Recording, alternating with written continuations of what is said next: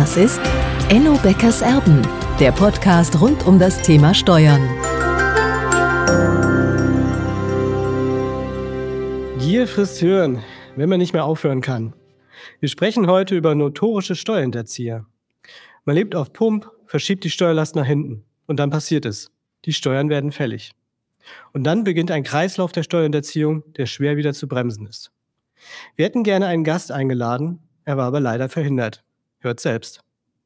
Heute sprechen wir über einen Sternekoch, der jahrelang die Kassen seiner beiden Restaurants manipulierte und so Steuern in Höhe von 2,3 Millionen Euro hinterzog. Das perfide daran war die Art und Weise. Er entwickelte selbst eine Software, mit der er über Jahre hinweg unbemerkt seine eigenen Restauranteinnahmen stornieren konnte. Schade, wir hätten ihn gerne eingeladen und nachgefragt, aber am 23.08.2023 trat er seine Haftstrafe von drei Jahren und zwei Monaten an. Es geht um Alfons Schubeck. Ja, schade, ich hätte ihn gerne hier dabei gehabt. ich weiß nicht, ob er gekommen wäre. Aber ich hätte die Einladung zumindest probiert. Ja, ja ich glaube, jeder kennt ihn. Ich glaube, jeder kennt auch so ein ein bisschen zumindest mal an der Oberfläche die Geschichte. Ich glaube, so im Detail nicht. Wir, wir, schauen uns heute mal die Geschichte wirklich im Detail an, gehen da auch mal durch und ja, man könnte auch sagen, das ist so ein richtiger kleiner Steuerthriller, würde ich sagen, ähm, weil man sieht, wie man in, plötzlich in den Kreislauf gerät, wo man vielleicht ursprünglich gar nicht rein wollte und plötzlich nicht mehr anders kann. Ja, und dann praktisch ich will jetzt sagen, eine Straftat nach der anderen verübt, aber so im, im, im, im, im, im Karussell sich so äh, immer schneller bewegt und irgendwann fliegt man raus aus dem Ding, weil irgendwann kann man sich nicht behalten. Ich glaube, das ist ein ganz schönes Bild, was man zu dem Fall zeichnen kann. Und natürlich wäre es schön gewesen, eine Originalstimme dazu zu hören, aber hm, ihr könnt, ihr könnt wirklich äh, euch freuen drauf. Also der Andreas und ich werden, werden den Fall mal komplett auseinandernehmen heute und werden uns den Fall mal anschauen ähm, was wirklich passieren kann, ja, wenn man einmal anfängt und nicht mehr aufhören kann. Ja, genau. Also ähm, der Schubeck, der war ja wirklich ein Sternekoch. Der, also ich war leider nicht bei ihm essen, ähm, aber er muss ja wirklich, wirklich super gewesen sein. Oder ist ja noch super. Und auch beim Thema Gewürze war, war er wohl der absolute Sternekoch. Ähm, ja, wie ist er dann da reingeraten? Was, was denkst du, was, wie ist er denn, also Anfang der 90er ist er ja schon mal verklagt worden. Er hatte eine Bewährungsstrafe bekommen, musste 250.000 D-Mark nachzahlen, also als Strafe nachzahlen. Ähm, und dann in den 2006er Jahren fing er wieder an. Und das heißt, fing er wieder an, er fing vielleicht möglicherweise schon früher an, aber 2006 wurde er eben aufgedeckt. Ähm, ja, wie, wie genau passierte das? Ja, also ich also zunächst mal die erste Frage war ja, warum passiert das? Ja, ähm, also zuerst mal, er ist ja ein riesiger Sympathieträger gewesen. Ja, ich glaube, jeder, der ihn irgendwo erlebt erlebt hat im Fernsehen oder oder live, also das sind die Sympathien sind sind ihm ja zugeflogen. Das ist mal das eine Thema, äh, aber das hat ja nichts mit dem Steuerthema zu tun, ja? Ähm, bei dem Steuerthema ist es vielmehr so es ist ja auch schon ein, ein, ein, großes Wachstum, was da, was da, was da vonstatten gegangen ist, ja. Von, von, von der, vom, vom kleinen Restaurant zum, ähm, wer, wer in München das Platzsaal kennt, weiß, äh, das, das, er hat ja fast äh, die halbe Innenstadt besetzt, sage ich jetzt mal so, mit seinen, mit, mit seinen Läden. Du kommst ja nachher noch drauf, was er da alles gegründet hat ähm, oder was er alles äh, eröffnet hat dort. Und das muss man ja wirklich schon sagen. Das war ja, das war ja auch toll, das war ja auch toll aufgemacht. Aber das kostet natürlich auch alles Geld. Ja, Wachstum kostet immer Geld. Ich meine, ich spreche aus eigener Erfahrung. Das ist so. Und ähm, ja, und dann kommt man manchmal auf perfide Ideen, wie man äh, sich sein Wachstum äh, finanzieren kann. Und bei ihm ist es letztendlich in der äh, ähm, Hinsicht geendet ähm, oder in, hat sich in der Hinsicht auf äh, wirksam gemacht, dass man ähm, an, den, an den Kassen eben rumgeschraubt hat, an, nämlich nicht an den Kassen mechanisch rumgeschraubt hat, wie man sich jetzt vorstellt, stellen könnte, sondern dass man eine, eine, Software sich hat programmieren lassen und eingesetzt hat, ähm, die die Einnahmen manipuliert hat. Genau, er hat einen externen Softwareentwickler dafür, der wurde auch verklagt. Ich glaube, der hat eine Bewährungsstrafe bekommen. Der wurde äh, Beihilfe zur Steuerhinterziehung ähm, angeklagt. Aber das ist natürlich schon eine harte, eine harte Nuss. Ne? Das muss man erstmal machen wollen. Das ist ja schon wirklich Steuerstraftat. Äh, also das ist ja echt der Wahnsinn. Ähm, vielleicht lese ich mal ganz kurz was aus Wikipedia vor, was jeder nachlesen kann. Ähm, um mal zu sagen, um mal zu, äh, um mal zu beschreiben, was er denn alles gegründet hat. Ende der 1990er Jahre gründete er das gastronomische Unternehmen Schubecks am Platze GmbH. Dazu gehörten das Restaurant Orlando, ein Weinbistro, ein Partyservice, eine Kochschule, ein Gewürzladen, ein Teeladen, ein Schokoladenladen und eine Eisdiele. Es sind insgesamt eins, zwei, drei, vier, fünf, sechs, sieben, acht unterschiedliche Firmen. Also die sind zwar, haben natürlich alles was mit Kochen zu tun, aber eine Kochschule und ein Teeladen sind doch schon sehr unterschiedlich. Ne? Also das, äh, das hört sich so an, als hätte er den Faden verlo völlig verloren und als wäre es dann irgendwie völlig aus dem Ruder gelaufen, oder? Ja, also wenn, wenn man natürlich so, so, so eine, so eine groß strukturierte, äh, groß, groß strukturiertes Wachstum hinlegt, was mit, auch mit in verschiedenen Bereichen, äh, also der Teeladen geht ja, es geht ja Richtung Einzelhandel, ja, das hat er dann mit Gastronomie. Natürlich im beiden Sinne auch der Gewürzladen natürlich was, was damit zu tun.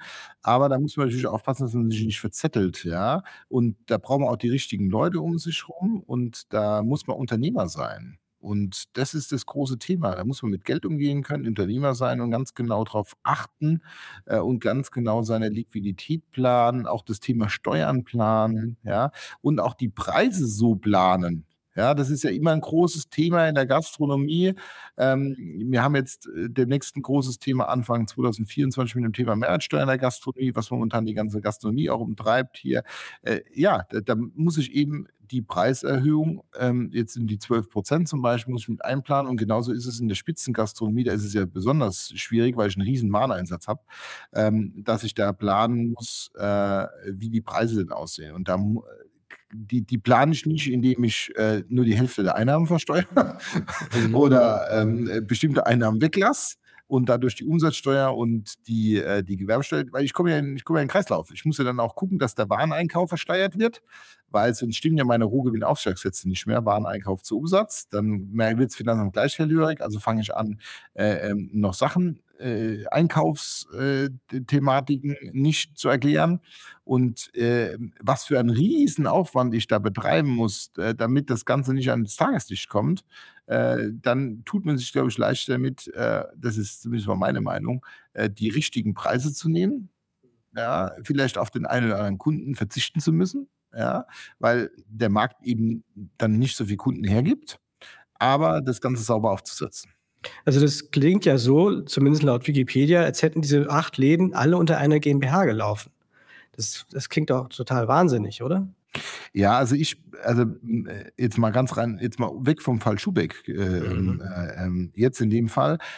Also wenn, wenn ich so ein Thema aufbaue, ja, also wenn wir jetzt zum Beispiel das, Ganze, das Ganze beraten würden, ein Mandant würde zu uns kommen und würde sowas aufbauen wollen, würden wir jetzt zum Beispiel den Mandant raten, wir würden in dem Fall, weil da ja doch schon sehr, sehr viel Kapital im Markt drin ist, würden wir eine Holdinggesellschaft drüber setzen in dem Fall.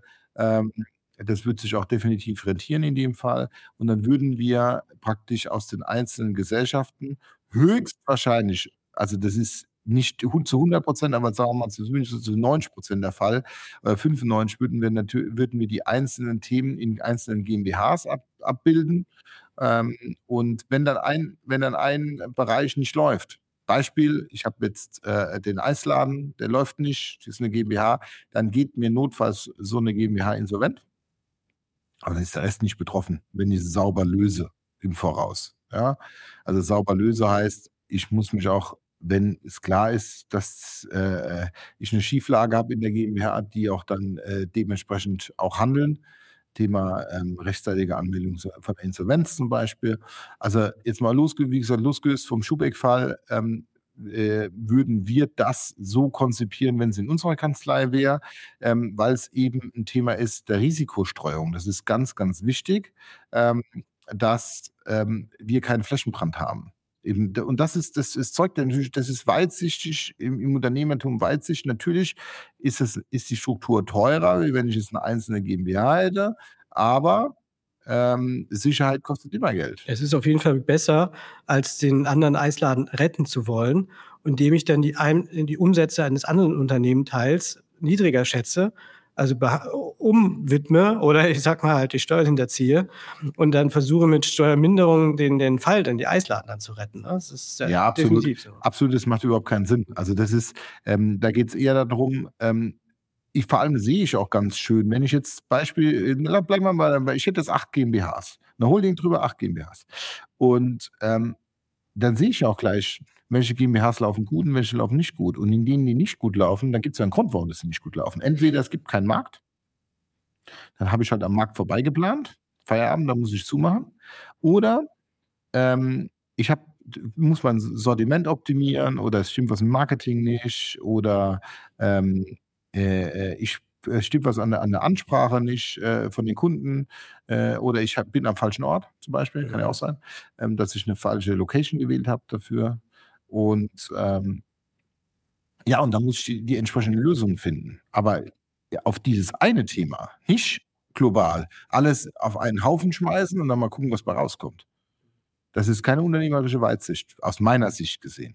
Genau, also das könnte so gewesen sein, so wie ich es am Anfang noch beschrieben habe, dass sozusagen die Steuern werden irgendwann fällig und dann beginnt der Kreislauf der Steuerhinterziehung, ähm, weil dann sozusagen, ja, irgendwann werden die Steuern halt fällig und dann will ich den einen Unternehmensteil retten und dann geht es eben nur über Steuerhinterziehung. Ne? Ja, du hast ja häufig auch das Thema, äh, das kennt ihr auch hier, dieser Dreijahresschock zum Beispiel bei Gründern, ist ja auch so ein Klassiker. Ähm, also ich gehe mal kurz drauf ein, weil das, weil das wirklich auch ähm, ein Riesenthema ist. Ähm, ich gründe, ähm, zahle im ersten Jahr keine Vorauszahlung. Ähm, wenn mir mein Steuerberater dann nicht mitteilt, ähm, was auf mich zu warten hat, investiere ich das Geld vielleicht auch, weil ich einen schönen Gewinn schon gemacht habe. Ähm, Beispiel, ich starte im Jahr 2022 und gebe dann im Jahr 2024 die Steuererklärung ab für 2022. Dann kriege ich einen schönen Bescheid vom Finanzamt. 2022 Steuerfestsetzung plus die nachträgliche, die komplette Vorauszahlung für 23 plus die Vorauszahlung für 24.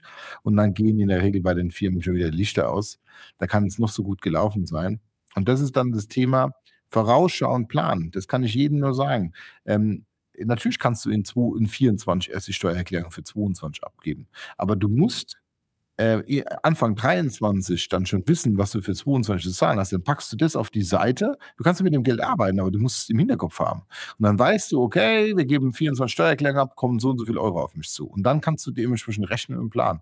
Und dann kann, kannst du die Finger weg von so einem Käse lassen, dass du anfängst, äh, äh deine, deine Steuern entweder auf äh, ähm, vernünftige Art und Weise ähm, oder auf illegale Art und Weise zu, zu optimieren, sage ich jetzt mal so.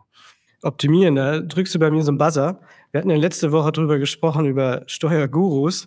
Inwiefern haben die denn, die Steuergurus, haben die auch sozusagen Einfluss auf so eine Art von Steuerhinterziehung? Was denkst du?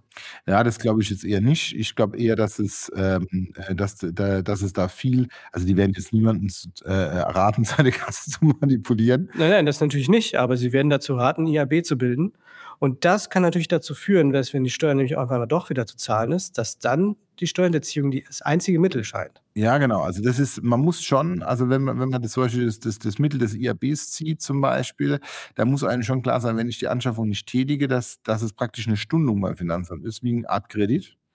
Ja, der ist zwar verdammt gut verzinst mit 1,8 Prozent. Zumindest mal früher war er schlecht verzinst, jetzt ist es wieder gut. Mhm. Ja, ähm, bei den Zinsen aktuell. Und äh, ja, da muss mir aber klar sein, dass das Finanzamt irgendwann kommen wird und wir das Geld haben wollen. Und wenn der Bescheid kommt, dann habe ich vier Wochen Zeit und sonst geht ein Karussell los, nämlich das Karussell der Vollstreckung seitens des Finanzamtes. Und die ziehen durch. Äh, ich habe das damals in der Folge auch schon gesagt, in der Guru-Folge, dass, dass das Finanzamt da keine Gnade kennt. Ähm, die schicken einem notfalls auch in Insolvenz. Also und zwar ohne mit den zu zucken.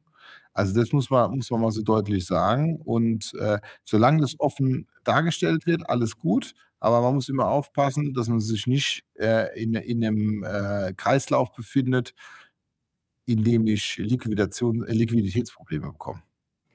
Genau, die Folge heißt ja Gier frisst Hirn. Ähm, es kann natürlich auch andere Gründe geben, die Steuern zu hinterziehen. Nämlich sobald ich sehr viel mit Bargeld zu tun habe, dann fragt man sich, man kriegt das Bargeld, die, die 1000 Euro kriegt man einen Tag rein in die Kasse und dann fragt man sich, mein Gott, will ich diese 1000 Euro jetzt wirklich versteuern, ja oder nein? Und dann ziehe ich mir eben 200 Euro raus. Ja, das kann natürlich auch so eine Folge sein. Ähm, also die, die sehr viel, sehr häufig tatsächlich äh, passieren wird. Ähm, ja, das ist natürlich eine große Art von Selbstdisziplin dann natürlich auch. Ähm, wenn, wenn, wenn so viel Bargeld hantiert wird, ja. Also deswegen, wir haben oft auch die Empfehlung, gerade in der Gastronomie, ohne Bargeld zu, zu arbeiten, sondern rein mit EC und, und, und Kreditkartenzahlung Aber dann arbeiten. kann ich ja gar nicht betrügen dabei, das geht ja gar nicht. sonst ja auch nicht, ja. sonst ja nicht, weil ähm, sonst sitzt du irgendwann ähm, äh, ähm, nicht mehr zu Hause, sondern woanders, ja? nämlich hinter den schwedischen Gardinen, das willst du ja auch nicht. Dann bringt dir dein ganzes Geld nichts. Nein, Spaß beiseite. Äh, nee, sollst, natürlich sollst du auch nicht. Du, ähm, es, es geht darum, ähm, eben ein Geschäftsmodell möglichst rechtssicher aufzustellen. Rechtssicher heißt nicht nur ähm, aus Haftungsgründen und so weiter, was, was dann eher so Rechtsanwaltsthemen sind, sondern auch rechtssicher, was das Steuerrecht angeht. Wenn ich ähm, das Finanzamt ist, tut ihr gerne mal zuschätzen bei bargeldintensiven, äh, bei bargeldintensiven Betrieben. Und das kann ich verhindern, indem ich eben meinen Betrieb zum bargeldunintensiven Betrieb mache. Mhm. Das habe ich selbst Hand. Ist übrigens, wenn wir jetzt von Steuergestaltung sprechen, auch eine Steuergestaltung. Ja, das stimmt. Das ist ähm, eindeutig eine Steuergestaltung. Ähm, aber Jetzt nehmen wir mal an, ich fange damit an. Dann kann ich nicht mehr mit aufhören, oder? Wenn ich einmal damit angefangen habe und nehme mal an, ich mache das einigermaßen geschickt, indem ich auch Wareneingangsbelege äh, verschwinden lasse, genau in der richtigen Höhe, könnte ja sein, dass das irgendwie, da, da müssen die natürlich auch bar bezahlt werden. Also es ist natürlich doch total kompliziert. Ähm, lohnt sich denn das überhaupt? Ja, äh, was, natürlich lohnt es, ja, sonst würden es die Leute ja nicht machen. Mhm. Ähm, auf den ersten Blick gesehen. Auf Dauer gesehen lohnt es sich natürlich nicht. Mhm. Weil irgendwann wird es Finanzamt, äh, je, je, nachdem wie groß das ist, wird es schneller oder langsamer passieren. Irgendwann kommt das Finanzamt jedem auf die Schüssel, ähm, äh, bei dem so Sachen passieren, ja. Aber lohnt sich das auf Dauer? Nein, auf kurzfristig gesehen ja. Du kannst natürlich dann einen anderen Lebensstil führen, der natürlich sehr, sehr interessant ist, ja, weil du plötzlich mehr Geld zur Verfügung hast. Ja, aber wo nimmt man, also das ist ja natürlich auch nicht so einfach mit Schwarzgeld. Das ist ja nicht so einfach auszugeben. Da kann ich natürlich in die Kneipe gehen und kann es auf den Kopf hauen, das geht, solange ich eine Bargeld, äh, eine Bargeldkneipe noch finde. Aber irgendwann ist ja auch Schluss, ne? Ich kann ja nicht meinen Porsche einfach mal so kaufen. Ja, ja, na gut, rein theoretisch wird es auch gehen, ja. Ähm, aber auch da werden jetzt in Zukunft die ganzen Regelungen verschärft werden.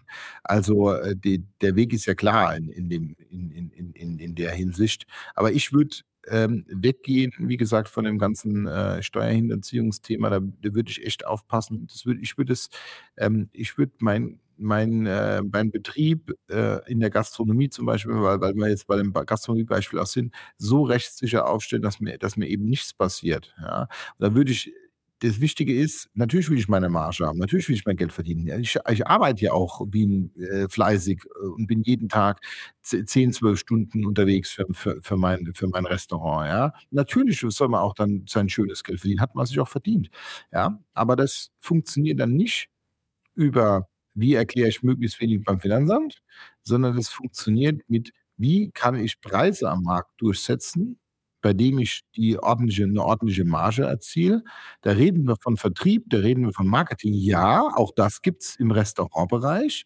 Da rede ich aber auch von Produkteffizienz. Zum Beispiel, wie kann ich meinen Wareneinsatz so effektiv gestalten, auch zum Beispiel durch Einsatz von Software, ähm, dass ich möglichst wenig Verderb zum Beispiel habe im, im Gastronomiebereich, dass ich auf solche Sachen gar nicht angewiesen bin. Hm. Ja, das ist äh, tatsächlich die bessere Idee. Da muss man allerdings ein bisschen Cleverness mitbringen. Ähm, in die Kasse greifen ist einfacher, ne? Vor allem, wenn man eine offene Ladenkasse hat. Ne? Genau, ist angenehm. Das ja? geht ja schnell.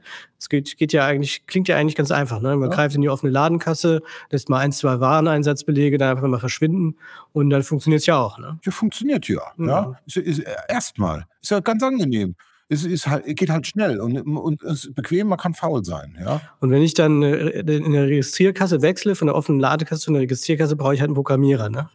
Um ja. mir dann die, um mir dann die Umsätze wieder rausrechnen zu lassen. Ja, das ist, das ist, das ist halt so ein, also ein Riesenthema. Ich meine, das war eigentlich der einzige Fall, den es in dem Bereich gab. Ähm, es gab, glaube ich, in Rheinland-Pfalz gab es noch eine Eisdeal, die haben was ähnliches gemacht. Die haben, ähm, die hatten äh, auf der Karte ähm, also die hatten eine, eine, Speisekarte praktisch mit, mit, mit den Eisbechern. Ähm, Kennt ja jeder, was das alles gibt. Und da stand ein Preisbeispiel, was weiß ich, ein, ein Spaghetti-Eis für, für 6,50 Euro als Beispiel. Und wenn der Kunde das, die hatten dann Bestellterminals, also die, die, die Bedienung Mhm. hatten, hatten praktisch Geräte, die haben sie bestellt. Und wenn die Bestellung an der Kasse ankam, wurden aber nicht 6,50 Euro gebongt dort, sondern da wurden, wurden ein anderer Betrag gebongt, zum Beispiel 5,50 Euro. Also das hätte jeder sofort rausfinden können, der bei der Eisdiele mal ein Eis kauft. So ist es auch aufgeflogen. Nämlich die, ähm, ich glaube, das war entweder war es ein Betriebsführer, ein Steuerfahnder, der dort äh, zu Besuch war, der hat gesagt, er will jetzt mal sehen, wie das funktioniert.